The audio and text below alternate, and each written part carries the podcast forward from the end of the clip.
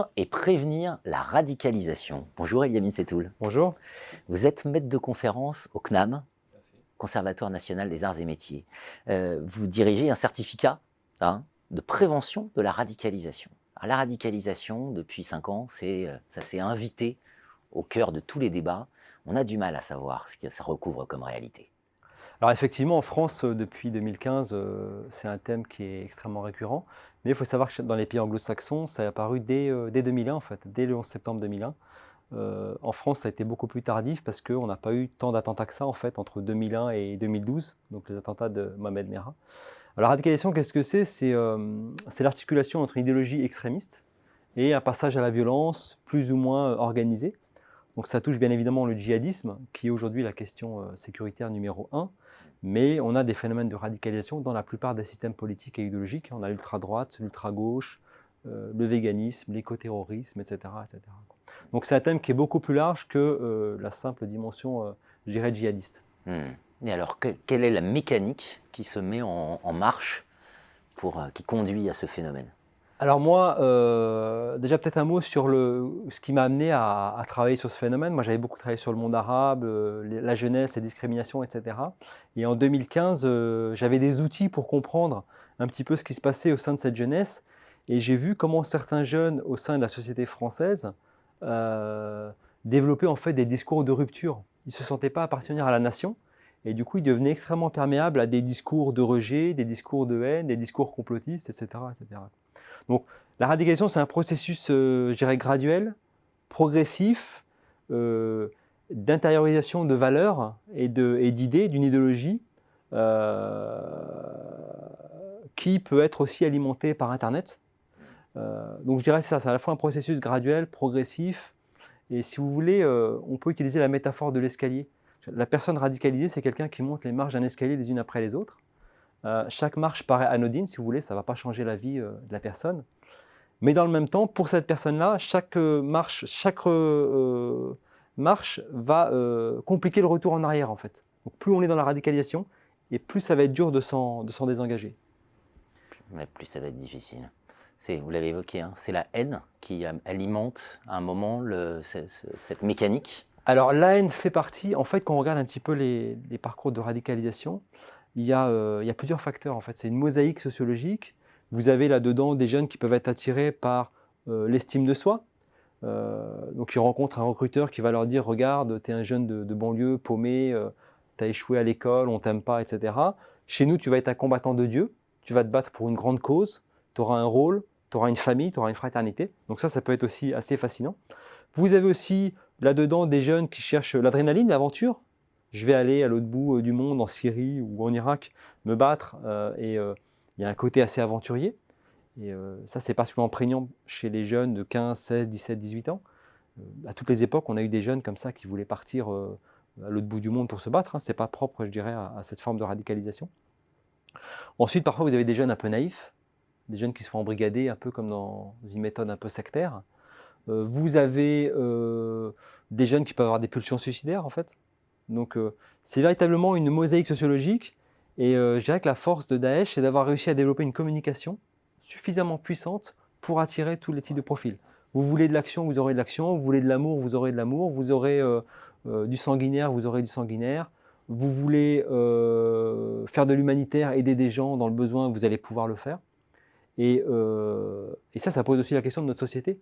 Euh, en quoi euh, on a eu des limites à proposer à cette jeunesse, peut-être d'autres formes d'engagement alternatives à ce qu'a réussi à proposer l'État islamique? Bien sûr. Est-ce qu'on peut la prévenir, la radicalisation? Alors, on peut la prévenir. Moi, je dirais, genre qu'une certification au CNAM, je m'attache à former les acteurs parce que j'ai vu que les professionnels en France étaient quand même relativement démunis. Et donc, depuis 2015, euh, euh, j'ai développé des outils pédagogiques euh, sur cette problématique est complexe, parce qu'on est au croisement d'enjeux géopolitiques, connaissance du Moyen-Orient, d'enjeux sociologiques, d'enjeux psychologiques, de religion. D'autant plus que, comme on le disait, la religion en France cristallise souvent des débats assez tendus, hein, on le voit avec Charlie Hebdo, etc. Et donc, on peut la prévenir si on forme les acteurs, les professionnels, éducateurs, police, euh, psychologues, acteurs religieux, acteurs associatifs, etc.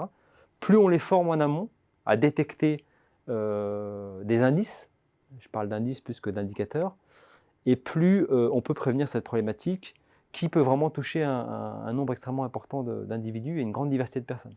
Parce que on a vu avec l'État islamique notamment que Daesh avait réussi à attirer des jeunes de banlieue, certes, mais aussi des jeunes au fin fond de la campagne qui recherchaient quelque chose qui visiblement n'arrivaient pas à trouver au sein de, leur société, dans leur vie de tous les jours. Le point commun de cette mosaïque, c'est effectivement l'absence de perspective, hein, c'est ça, hein, qui, Souvent, tout à fait. C'est c'est l'absence de perspective. Et puis, il faut aussi questionner euh, les dysfonctionnements de notre société. Qu'est-ce qui fait que des jeunes euh, euh, ne se sentent pas appartenir à cette nation? Alors, on peut évidemment parler de toute la dimension idéologique, Internet, Daesh, etc., qui proposent quelque chose. Mais en amont, souvent, il y a un terreau qui fait que des jeunes qui sont nés ici, ont grandi ici, ne se sentent pas totalement appartenir à cette nation. Et là, il y a peut-être un questionnement à avoir sur la question peut-être des discriminations, euh, la question des frontières identitaires, euh, la question du discours qu'on tient aussi sur la jeunesse. Depuis 15 ans, on a pas mal de discours sur euh, l'identité nationale. là, aujourd'hui, on parle de séparatisme, d'ensauvagement, etc. etc. ça aussi, c'est des discours qui affectent la jeunesse et puis qui peut, je dirais, favoriser des visions binaires du monde chez les jeunes. Hmm. Des jeunes qui se disent, bah, finalement, peut-être que je ne suis pas un vrai Français comme les autres, je suis un jeune de banlieue, ou je suis euh, quelqu'un d'une minorité ethnique, ou je suis un musulman, ou je suis un... Et donc il faut se poser la question de savoir qu'est-ce qui fait que des jeunes développent ces visions binaires du monde, ces visions dichotomiques du monde, et, euh, donc à avoir une réflexion aussi euh, là-dessus, parce que ce n'est pas uniquement que, une offre idéologique qui vient de l'extérieur, c'est aussi un terreau sociologique de l'intérieur qui a permis de, développer cette dynamique un cas particulier euh, concernant les entreprises Alors, ces entreprises. En euh, management. Euh, alors, on peut dire deux choses. D'une part, que les entreprises peuvent être la cible de groupes djihadistes, hein, parce que ça symbolise la puissance de l'Occident, la, richesse de l'Occident, la finance de l'Occident. Et d'autre part, en termes de gestion, je pense que la question de la gestion de la diversité, elle est importante aussi en entreprise. Il faut laisser personne sur le carreau. Parce que euh, si vous laissez des individus, euh, si vous stigmatisez des individus, par exemple, dans une entreprise, en raison de leur euh, pratique religieuse, ça c'est des exemples qu'on a concrètement sur le terrain, par exemple des, personnes qui seraient trop religieuses ou au goût de, certains, si vous gérez mal cette diversité et que vous assimilez ce rigorisme religieux à de la radicalisation, eh bien vous allez finalement mettre une pièce dans le jukebox et favoriser de facto la radicalisation. Parce que cette personne qui ne se sent pas intégrée dans l'entreprise parce qu'elle a une pratique religieuse particulière, eh ben, ça va fonctionner comme une prophétie autoralisatrice. Bah elle peut alimenter en, elle des, des, des, visions radicales euh, du monde. Donc la gestion de la diversité me semble extrêmement importante pour justement éviter que, euh, euh, que les individus rentrent comme ça dans des spirales mentales de, radicalisation. Hmm. Management inclusif, c'est pas juste un mot, quoi. Hein. Management inclusif, gestion de la diversité, et même en amont, lutte contre les discriminations. Euh, il y, a des progrès qui ont été faits depuis les années, euh, début, des années 2000 sur la lutte contre les discriminations.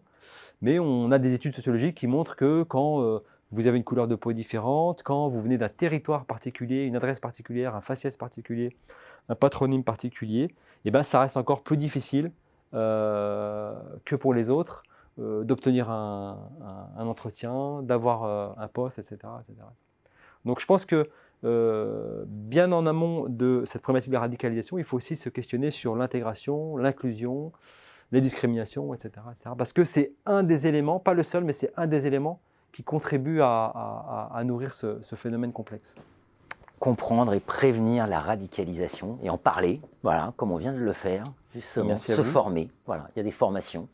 Tout euh, à fait. Merci Eliamine. Merci à vous.